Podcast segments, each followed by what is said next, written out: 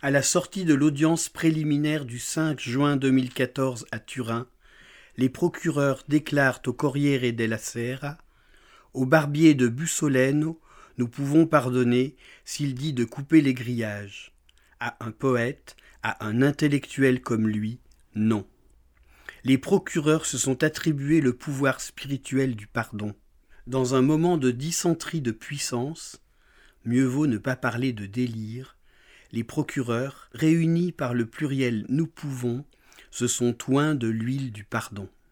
Ils peuvent pardonner, par exemple au barbier de Bussolène ou d'ailleurs, peut-être même aux buralistes et aux pharmaciens, mais ce n'est pas sûr. Sont exclus les poètes et les intellectuels, impardonnables par statut. Mais l'action pénale est-elle obligatoire ou bien soumise à l'humeur sentimentale du magistrat? Pardonnée par les procureurs Heureusement, ce n'est pas mon cas.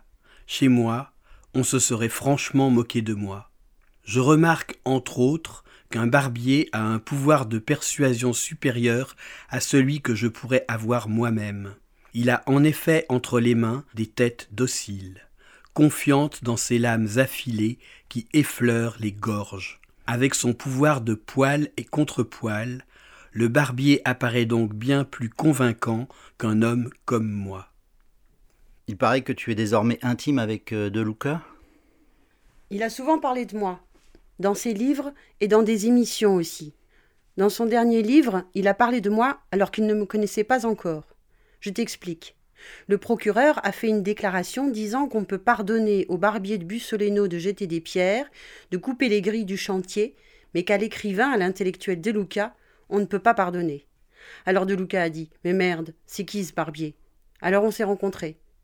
Moi j'ai fait une déclaration après ma sentence. Trois ans et deux mois de prison. Heureusement qu'ils doivent me pardonner. Qu'est-ce que ça serait s'ils ne me pardonnaient pas?